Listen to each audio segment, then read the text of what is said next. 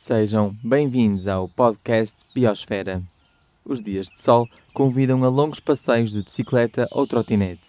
No entanto, também é necessário adotar os modos suaves ou ativos para as deslocações diárias.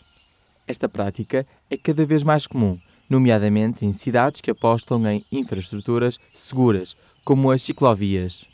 É no centro de Lisboa que nos encontramos com Filipe Moura, coordenador da UShift, um grupo de pesquisa do Instituto Superior Técnico de Lisboa. Durante a conversa, falamos sobre o que é preciso fazer para tornar as cidades mais cicláveis e como incentivar a população a aderir à mobilidade ativa. Em vez de chamar mobilidade suave, prefere que designemos este, estes métodos, por assim dizer, de mobilidade ativa. Por que essa diferença? O termo mobilidade suave surgiu do inglês soft modes, há 20 anos atrás, quando se começou, eh, quando, quando a Comissão Europeia se começou a preocupar e a, e olhar para estes modos de uma forma mais equiparada do que os modos motorizados. E era uh, suave porquê? Porque basicamente na base da, da, da velocidade não é? e dos tempos, de, do tipo de percursos que se faziam. Depois fez-se a transição para o ativo, porquê? Porque a mobilidade, a, a andar a pé ou de bicicleta, uh, tem este lado mais de, de atividade das pessoas, tem implicações de saúde, de uma, de uma vida mais ativa, etc. E, portanto, faz mais sentido dar o termo ativo do que suave, porque o ativo representa melhor todas as facetas deste modo, que não é simplesmente andar devagarinho. Ou seja, atualmente o cenário é que as ciclovias estão presentes, uh, enfocando aqui em Lisboa, em diferentes tro troços da cidade e há esta ambição, não é, de criar uma rede. Como é que nós conseguimos realmente concretizar essa ideia? Eu diria que, como qualquer política pública, uh, na área da mobilidade urbana em particular, deve-se intervir em várias frentes. Portanto, a questão das ciclovias é só uma parte da intervenção que é preciso ser feita. Para saber onde é que se devem construir as ciclovias, tem que se conhecer o território, tem que se dominar os padrões de mobilidade e as dinâmicas de mobilidade na cidade. De onde ter este tipo de estudos é absolutamente fundamental, que é perceber onde é que as pessoas andam, e deveria até saber-se mais do que isso. Devia haver inquéritos para perceber ainda melhor uh, quais são, uh, qual é o tipo de procura que nós chamamos de latente, que passará a andar se for construída a ciclovia. Mas as características básicas de uma, de uma rede ciclo, cicloviária são a conectividade, ou seja, a rede estar toda ligada entre si, não ser fragmentos de rede que sejam construídos. Isto porquê? Para que nós tenhamos uma rede única em que as pessoas conseguem deslocar do, de, de, cada ponto da cidade para cada ponto da cidade com a maior cobertura possível. Só que, obviamente, não se consegue construir isto de uma só vez. E, portanto, perceber as expectativas de onde e para onde as pessoas querem ir é fundamental. E também é fundamental fazer a monitorização daquilo que já foi, tem, tem sido feito. A, Câmara Municipal de Lisboa tem esses dados desde 2017, que é as contagens que nós temos feito com todas as perturbações que aconteceram durante, sobretudo, os anos da pandemia, mas todo esse trabalho continuado deu muita informação muito relevante para a Câmara perceber para onde é que deveria ir eh, para continuar a completar a rede, que eu diria que nesta fase mais importante do que ir para outros territórios é ligar a rede existente. Nós neste momento temos três ou quatro núcleos de redes que estão divididos entre si e que deveriam ser ligados, o que nós chamamos os missing links, para precisamente dar maior coerência à rede que existe. Esses núcleos onde é que são, mais ou menos? diria que temos o, o, o eixo central, temos uh, o Arco Ribeirinho, temos uh, depois a zona do Parque das Nações e está a começar a ir para a zona mais oriental em direção a Benfica. Mas ainda são zonas que estão separadas entre si. E de facto é preciso fazer essa construção das ligações que são estratégicas nesta fase. E depois há zonas da cidade onde, deveria, onde valeria a pena eh, caminhar, né? esta zona oriental, a zona da ajuda, etc., a sul de Monsanto, é uma zona que está muito concentrada na parte ribeirinha, que deveria ir mais para cima. Mas aí depois entram as questões da topografia, que tornam, eh, digamos, as opções mais difíceis e não se sabe muito bem quais são as expectativas nessas zonas, não se conhece muito bem qual seria a adoção nessas zonas. Portanto, trabalho adicional eh, de inquéritos, eh, antes de fazer contagens, perceber para onde é que as pessoas, eh, que tipo de pessoas é que poderiam aderir a essas, essas ciclovias, vale muito a pena fazer. Essas zonas também são o quê? Mais residenciais? É são zonas mais residenciais, tipicamente procura-se ligar aquilo que nós chamamos os geradores e os atratores de tráfego. Isto para qualquer modo. E, portanto, eu diria que zonas residenciais, no caso dos segmentos mais jovens, as escolas, que é muito importante, podemos falar também sobre isso, e os grandes polos de emprego e de zonas comerciais. Digamos que são esses os pontos que deveriam ser ligados. Os pontos turísticos também são muito importantes, mas é um segmento da população muito específico, sazonal, etc., com um padrão de comportamento muito diferente, mas esse eu diria que já está razoavelmente coberto hoje em dia em Lisboa. As pessoas quando se deslocam é porque vão fazer uma atividade socioeconómica, quer seja trabalho, lazer, eh, estudar, e portanto, se nós soubermos onde as pessoas vão em grande número fazer essas atividades, nós podemos estimar quantas pessoas se vão deslocar para essas zonas ou quando vão sair saem tipicamente de manhã das zonas residenciais e destinam-se às zonas onde se vão desenvolver as atividades e no final do dia ao contrário. E esse é o movimento pendular que nós conhecemos. Do ponto de vista das atividades de lazer, é mais concentrado no final do dia e o turismo é um bocado disperso, não é? Portanto, aí é, é durante o dia todo, digamos assim. Então, em questão ainda relacionada com as ciclovias, qual é que é o critério para a construção de uma nova e se há regras que têm, que têm de ser cumpridas, nomeadamente do espaço que uma ciclovia ocupa, como é que, como é que se processa? Portanto, o ideal é ocuparem-se uh, as vias onde exista alguma disponibilidade de capacidade. Agora, em Lisboa, uma cidade como Lisboa, o espaço está muito consolidado numa grande parte da cidade. Há zonas onde ainda é fácil prever a construção de, de ciclovias, ou porque ainda não estão urbanizadas, ou porque não estão ocupadas, não é? Portanto, por aí ainda há uh, espaços na cidade onde isso é possível com mais facilidade. Nas zonas mais consolidadas, uh, o espaço já é muito disputado. Uh, e, portanto, o que não se deve fazer, em primeiro lugar, é construir as ciclovias nos passeios. Isso é um erro e que, que, que foi cometido no passado em Lisboa, deveria ser resolvido. Depois é preciso ver onde é que efetivamente a ciclovia pode servir melhor as pessoas. Portanto, isso já falamos, são nos corredores onde haja uma expectativa de utilização das ciclovias e os estudos de procura justificam isso. Em terceiro lugar, é onde as ciclovias possam ser mais utilizadas e, portanto, tenham maior conforto, digamos assim. Uh, Discute-se muito a questão da Almirante Reis. A Almirante Reis é um local relativamente evidente para construir uma ciclovia nessa perspectiva, porque é aquele que apresenta os declives mais suaves em média, desde a zona alta da cidade até ao centro da cidade. Portanto, é uma zona de vale que é, é, relativamente evidente que é por ali que se deve ir, até porque naquela zona da cidade é muito difícil garantir o mesmo nível de serviço, de qualidade de, de percurso. Quanto aos critérios de dimensionamento, são vários. Portanto, ou se faz a ciclovia partilhada com a via rodoviária, portanto, junto com os automóveis, e para isso há critérios de quantidade de veículos a circular, o que nós chamamos o volume de tráfego e a velocidade praticada. Portanto, sensivelmente, tudo que seja acima de 30 km por hora de circulação e de, bom, vamos dizer, 500 veículos por hora, mas aí uh, vai depender da combinação dos dois, já estamos numa, num nível em que não se deve aconselhar a partilha e deve-se procurar algum tipo de segregação. E o que se chama segregação é separar com uma ciclovia protegida e desenhada só para a utilização de ciclistas e outros modos ativos uh, como as trotinetes, como os skates, o que se quiser. Uh, depois há dois tipos de vias, sensivelmente. Há as vias bidirecionais, como é o caso desta Duque d'Ávila, e depois há as unidirecionais. A largura que se deve uh, aconselhar mínima uh, deveria ser. Bom, o aconselhável é um metro e meio de largura. Pode-se fazer um bocadinho mais estreito, mas aí uh, está-se a comprometer o conforto dos, dos, ciclistas. O que se deve evitar depois é que essas ciclovias tenham, tipo, tenham conflitos com outros tipos de utilizadores da via pública. E, portanto, assinalar bem tudo que sejam entradas de paragens, de, de, de paragens de autocarros, eh, a questão da conciliação com as entradas das garagens dos edifícios, eh, quando existe algum tipo de convívio com os, com os peões, arranjar maneira de separar isso.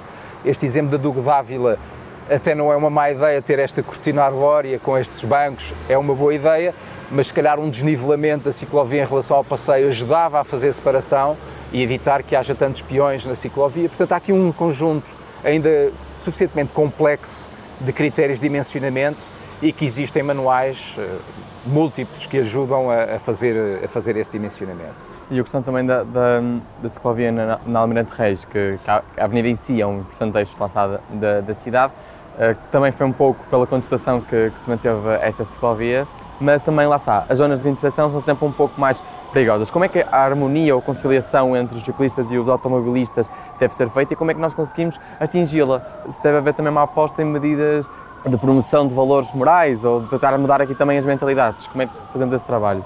Quando se faz uma opção de incluir uh, uma ciclovia retirando o espaço ao tráfego motorizado, uh, aí é uma decisão política, porque, como eu disse, a, cidade é densa e pode-se dizer que a mobilidade tem horror ao vazio. Quando há espaço, ocupa, sobretudo quando existe um potencial de procura.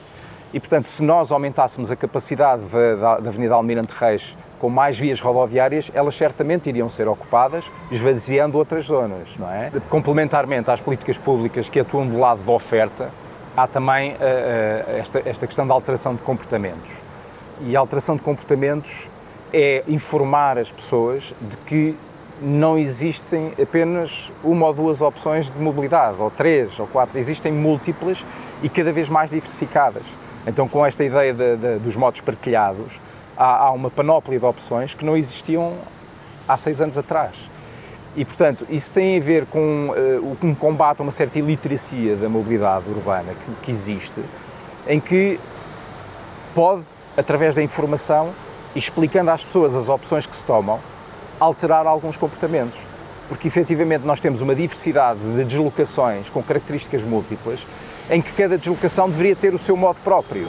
E as pessoas poderem optar facilmente pelos modos que querem para as deslocações que fazem. O mais natural é, eu vou ali ao café, uma deslocação curta, as pessoas vão a pé naturalmente. Agora, algumas distâncias um bocadinho mais longas, que já são um bocadinho mais difíceis de fazer a pé, porque demora muito tempo, então aí entram os modos complementares, como a bicicleta, a trotinete, o que for. E desde que as pessoas percebam que podem fazer essas deslocações de forma confortável e segura, então nessa altura eu acho que vão mudar esse comportamento. E esta mudança de comportamento é tanto mais fácil quanto mais novas são as pessoas. E, portanto, atuar nos segmentos, nos segmentos mais novos eh, deve ser um caminho de uma política de maior longo prazo. Não se podem esperar resultados radicais nos próximos dois, três anos. Mas essas alterações, a expectativa é que produzam efeitos de pessoas das gerações que estão a sair agora da escola secundária venham a tirar a carta mais tarde e que recorram à questão da aquisição do automóvel mais tarde. Provavelmente quando começam a constituir família, esse é o padrão que se começa a observar. E, portanto, isto é sinais que já existem, não só em Portugal, mas no resto, no resto da Europa, em todo caso, e que carece destas políticas de informação. Quase como se tivesse a ver projetos de marketing mas marketing a sério, não é publicidade. É estudar os segmentos de procura, perceber quem são os perfis do utilizador, as suas características, as suas expectativas, para poder atuar-se diretamente sobre esses diferentes tipos de utilizadores do sistema de mobilidade e, em particular, estes que podem usar a mobilidade ativa de forma mais regular. É? O sítio onde se devia atuar uh, também, eu diria, no curto e médio prazo, é, é nas escolas, já, já referi isso, Neste momento, quer do ponto de vista do andar a pé, quer do andar de bicicleta, há, há muitas, uh, muitas escolas que não estão, em que não estão asseguradas essas, essa possibilidade. E isso tem a ver com ter uma rede pedonal segura no torno das escolas, que seja numa, aquilo que nós chamamos uma isócrona, numa distância a pé de 10, 15 minutos no máximo, mas que nesse entorno das escolas seja seguro. E não precisa ser seguro o dia todo seguro pode ser, sobretudo, nas, nos momentos de entrada e saída da escola e termos uma utilização variável desse espaço em que, se, em, que se, em que se traz essas condições de maior segurança nesses períodos. E para as bicicletas também, porque efetivamente iríamos aumentar o raio de cobertura e a rapidez de deslocação também dessas escolas. Isto voltando à ideia de que se se atuar mais cedo, introduzem-se comportamentos nas pessoas que podem perdurar e não fazer esta primazia de escolha do automóvel assim que pode fazê-lo. Que volto a dizer, é uma tendência que já se está a assistir e que vale a pena continuar. Pois lá está, para além de ciclovias, há outras medidas que são necessárias ou outras infraestruturas, por assim dizer, que são necessárias, nomeadamente falando nessa questão das escolas e também dá para ser adaptadas para os locais de trabalho, uh, ou, seja, haver os parques de, de bicicletas, isso também estimula Sim. O, o seu uso. Portanto, isso é atuar mais uma vez do lado da oferta, quando nós estamos a, a, a falar de campanhas de informação, fazer aquilo que já é feito em Lisboa, de algumas dezenas de percursos, que são os chamados comboios eh, de bicicleta, em que, os, em que há monitores que de manhã levam um conjunto de 10, 20, se calhar 30 miúdos até à escola e fazem um comboio, porque vão percorrendo vários pontos de encontro e chegam à escola em segurança. Esse tipo de ações é do lado da procura, é alterar comportamentos. Depois da oferta há todo o resto, para além das ciclovias, temos tudo o que são os equipamentos necessários, nomeadamente os parques de estacionamento, que podem ser simplesmente aqueles usos invertidos em que uma pessoa pode estacionar a bicicleta e prendê-la. Em Lisboa já houve, houve, uma aposta forte nisso e foi multiplicado o número de uma forma muito substancial, portanto, uma boa cobertura. E depois há os estacionamentos seguros, em que pode ficar durante a noite, durante o dia. Eh, um, um, dos entraves à aquisição das bicicletas na cidade de Lisboa e em muitas cidades mais antigas, com pelo menos vários séculos de existência, eh, é que os imóveis, os prédios, não estão preparados para receber bicicletas facilmente. E, portanto, se uma pessoa quer comprar uma bicicleta elétrica, que é mais propícia para uma cidade que tenha muitas colinas, embora as outras sejam igualmente uh, muito relevantes, é que vai fazer um investimento substancial, não é? E se vai fazer um investimento substancial, quer ter a sua bicicleta segura. E se não o pode fazer dentro de casa, porque não está preparado o prédio para isso, deveria haver sítios para que se possa fazer essa transição. E aí teríamos uma complementaridade dos modos partilhados com uh, os veículos privados, neste caso as bicicletas. Esse é um lado da oferta que falta fazer. E depois, para falar do lado das empresas, eu diria que toda a parte das instalações estarem preparadas para a pessoa, se quiser tomar um duche, etc., terem vestiários, balneários, seria bom estimular, mas eu acho que mais importante é a questão do estacionamento e parqueamento das bicicletas, claramente. Uhum. E, e, nessa conciliação, ou seja, procurando juntar diferentes modos de transporte numa única viagem, por exemplo, passarmos de bicicletas para o metro, para o, para o autocarro, a pensar nisto em rede, que, que, que, soluções ou que medidas é que se calhar seriam também necessárias serem tomadas? Quando estamos a falar da acessibilidade numa cidade, o que interessa é ir de A para B. E, portanto, claramente ter o máximo de diversidade de opções é sempre o melhor. E aí falamos do conceito da intermodalidade. Ou seja, numa mesma viagem tenho várias etapas e ser fácil transitar de uma etapa para outra. Essa, essa intermodalidade tem imensas barreiras hoje em dia. E qual seria o papel das bicicletas nesse particular? É aquilo que nós chamamos a primeira etapa e a última etapa, o inglês é the first and last miles. E quais são as barreiras? As barreiras é precisamente conseguir entrar nos, nos modos de transporte públicos, que são aqueles que nos permitem garantir distâncias mais longas. E do, do trabalho que nós fizemos com a, com a, Transportes Metropolitanos de Lisboa, uma ferramenta que construímos que é o, o Biclar, que aliás é consultável facilmente uh, e é de acesso público, nós estimamos um potencial de transferência muito substancial de viagens do automóvel privado na área metropolitana de Lisboa para, a, para, a, para os transportes coletivos, graças a ir buscar essa prima, essas pessoas que estão longe do acesso ao transporte público, de uma paragem, de uma estação de comboio, de uma estação de metro. Portanto, as bicicletas podem garantir este acesso às estações, às paragens de autocarro nesta primeira etapa e as barreiras acontecem aí. Quais são as barreiras? Descer escadas no metro não é prático, não é? O metro devia ter uh, esse mecanismo previsto. Embora o metro, nas horas de ponta, seja complicado, porque as carruagens estão muito cheias, as pessoas se calhar não viriam com bons olhos estar a ser ocupado pelas bicicletas, mas por que não pensar numa carruagem mais adequada a, essa, a esse tipo de veículos? Nos autocarros, não podemos transportar para dentro dos autocarros, a não ser que seja uma bicicleta dobrável, que não é muito prática, é preciso subir de graus. Na... E depois temos é equipar os autocarros com suportes de bicicleta na parte dianteira, do, tipicamente, do, do autocarro. Não sei se da parte de trás se costuma fazer, mas normalmente é na parte dianteira. Uh, pelo menos em alguns, algumas das rotas que são mais propícias a isso, mas eu diria uma utilização uh, total dos autocarros com, com, essas, com essa potencialidade iria eliminar essa barreira. Nos comboios há menos dificuldades de entrada, porque há menos densidade de utilização, mas dentro das carruagens não é evidente onde é que se podem colocar essas bicicletas. Deveriam ter equipamentos próprios para as pessoas pendurarem facilmente as suas bicicletas, como aliás soluções perfeitamente triviais já são aplicadas na Holanda, na Dinamarca, portanto, os, grande parte dos, dos, dos veículos de, de, metro de superfície ou, ou, comboios, uma pessoa entra na bicicleta e levanta a bicicleta e pendura, quer dizer, não tem dificuldade absolutamente nenhuma. E portanto há aqui uma série de barreiras que deviam ser eliminadas se quisermos facilitar a utilização da bicicleta para essas viagens. Aí, mais uma vez, atuando do lado da oferta. E a questão também que há pouco falamos, ou seja, do, do limite de velocidade, que referiu que, obviamente, que quanto mais baixo for o limite máximo de velocidade, acaba por ser mais seguro para todos, mas nomeadamente também para, para os ciclistas. Acha que essa medida seria vista com bons olhos ou seria facilmente aplicada nas cidades portuguesas? Diminuímos para os 30 km, por exemplo? As políticas de, de, limitação de velocidade do tráfego automóvel não devem ser aplicadas de forma uniforme no território.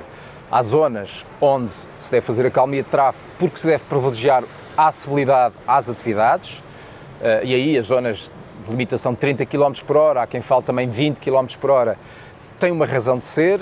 Se é zona de acesso, deve-se privilegiar a segurança e abaixo dos 30 km por hora, a probabilidade do atropelamento ser fatal tem níveis muito baixos, estamos a falar de cerca de 5% ou menos. Se estivermos nos 50 km por hora, temos probabilidades acima dos 50% do, do, do atropelamento ser fatal. Portanto, isto é válido tanto às bicicletas como para andar a pé.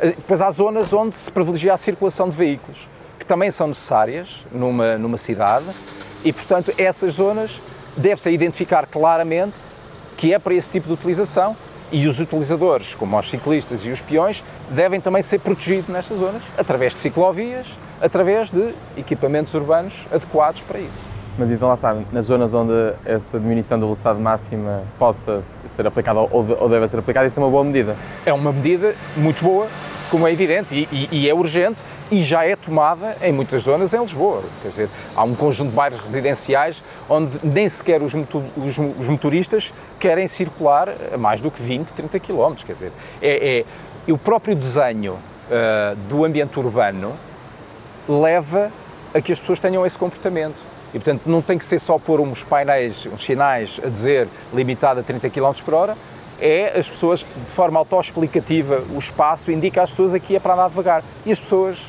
têm esse comportamento.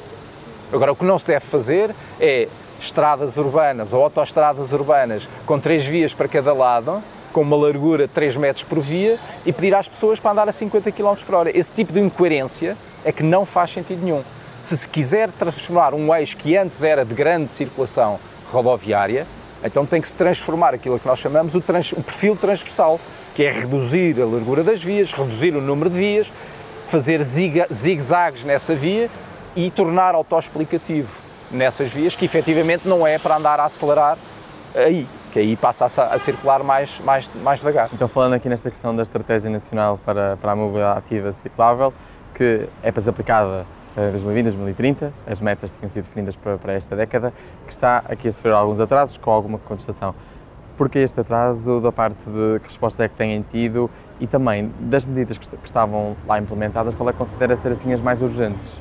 Sim, uh, respondendo à primeira pergunta, quando foi definido uh, a Estratégia Nacional da Mobilidade Ativa Ciclável e agora mais recentemente a pedonal, uh, mas falando da ciclável em particular, foram definidos como dois grandes objetivos, ter uma, uma repartição modal, ou seja, a percentagem de viagens que são feitas em bicicleta fosse 4% em 2030 e 10% em 2035. Esses objetivos foram definidos de forma muito ambiciosa e a expectativa era que eh, fossem atingidos dentro desse prazo de forma média, ou seja, algumas cidades teriam alcançado, iriam alcançar essas repartições modais eh, mais cedo e outras mais tardiamente. O que se verifica é que fazer essa transformação é mais difícil do que aquilo que se esperava. Eu acho que fez todo sentido dar o sinal político de que havia um investimento uh, nestes modos e que era uma política nacional, que não é só uma iniciativa de alguns municípios, portanto é uma ambição nacional e isso uh, tem que haver, digamos, essa energia que, venha, que, que ponha digamos, este, estes modos na agenda política de, dos, dos, governos que estão a atuar uh, depois dessa definição dessa estratégia. Depois, a concretização da mesma uh, é a complexidade que nós vemos e que nós temos vindo a conversar ao longo desta, desta entrevista, que é, não pode ser só uma medida, uh, aliás, estão previstas três dezenas de medidas nessa estratégia, uh, algumas delas mais importantes do que outras, mas a questão da infraestrutura é absolutamente fundamental. Portanto, completar as redes é por aí que se começa, porque as pessoas têm que sentir que há segurança para a utilização do modo de uma base regular, que não seja só o passeio e, e, de lazer. Portanto, tem que haver essa, essa segurança. Outras das medidas que estão, que estão completadas têm a ver com, uh, digamos, a informação e a formação das pessoas. Uh, uma coisa tão simples como ensinar as pessoas a andar de bicicleta é fundamental e se faz nas escolas, desde tenra idade, e depois há dois tipos de ensinamento Há o aprender a andar de bicicleta numa base de motricidade humana, que é eu equilibro-me e sei como é que é de andar, e depois é andar em ambiente urbano. Portanto, mesmo que haja as ciclovias que garantam essa segurança, há todo um aspecto comportamental que tem que ser ensinado não só às crianças, mas quem queira começar a andar de bicicleta. Depois, tudo que sejam incentivos que requerem também algum financiamento à aquisição das bicicletas, têm tido um bom efeito. Eh, nomeadamente eh, da parte do Fundo Ambiental eh, e também, em particular, no município de Lisboa, que teve essas iniciativas até ao ano passado, até há dois anos. E, portanto, eu diria que atuar, mais uma vez, do lado da oferta e do lado da procura são, são questões urgentes e monitorizar isto tudo, medir, para nós percebermos, do ponto de vista das políticas públicas, qual é o resultado dos investimentos que são feitos e combater esta ideia, muitas vezes que se tem, de que as ciclovias estão vazias, porque elas efetivamente não estão vazias, estão a ser utilizadas e cada vez mais. Uhum. Para terminar, saber se há algum ponto, alguma, algum tópico que queira abordar e que não foi ainda aqui explorado? Existe desde sempre as escolas de condução. E é uma coisa que está, está no nosso imaginário. Desde que começamos a ser pequeninos, vemos as escolas de condução deveria haver eh, umas escolas de condução dos vários modos. Eu quase que diria escolas de mobilidade e de acessibilidade urbana, para combater essa tal iliteracia que graça. A maior parte das pessoas não faz a ideia, em concreto, quanto dinheiro gastam a utilizar o seu carro. Não tem ideia que facilmente gastam 300 a 400 euros por mês, contando com a amortização do carro ou do dinheiro que têm que juntar para comprar um carro daqui a 6, 7 anos.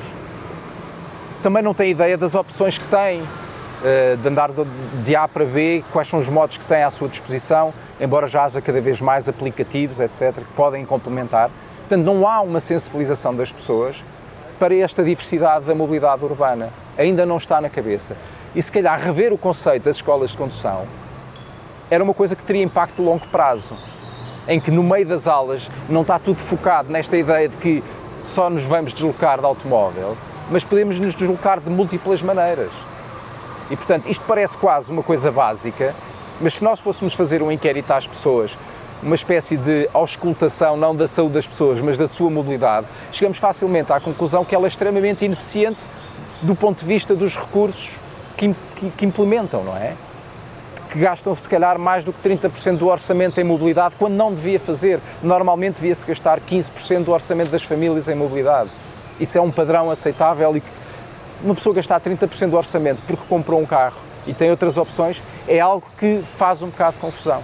E eu acho que é por falta de conhecimento. Ou fomentar mais a formação de, uh, do andar de bicicleta. Portanto, existem já vários uh, formadores de, de, de, andar de bicicleta, credenciados. As federações e as associações de, de ciclistas já têm essas, essas, esses serviços, prestam esses serviços é dinamizar essa, essa parte, é fundamental. E isso está previsto na Estratégia Nacional da Mobilidade Ativa, mas isso podia ser um bocadinho mais ambicioso, na minha opinião. Junto às escolas e junto às escolas de condução, para desviarmos este, esta, esta, esta atenção de que aos 18 anos o que é bom é ter uma carta de condução. Claro que é, é bom, mas desde que não condicione as outras opções. Obrigado por ter ficado desse lado. Não se esqueça de ver os episódios Biosfera na RTP Play. Até ao próximo episódio. Seja bioativo. Na próxima semana teremos novo podcast. Siga-nos no Instagram e acompanhe as novas reportagens do Biosfera no Facebook.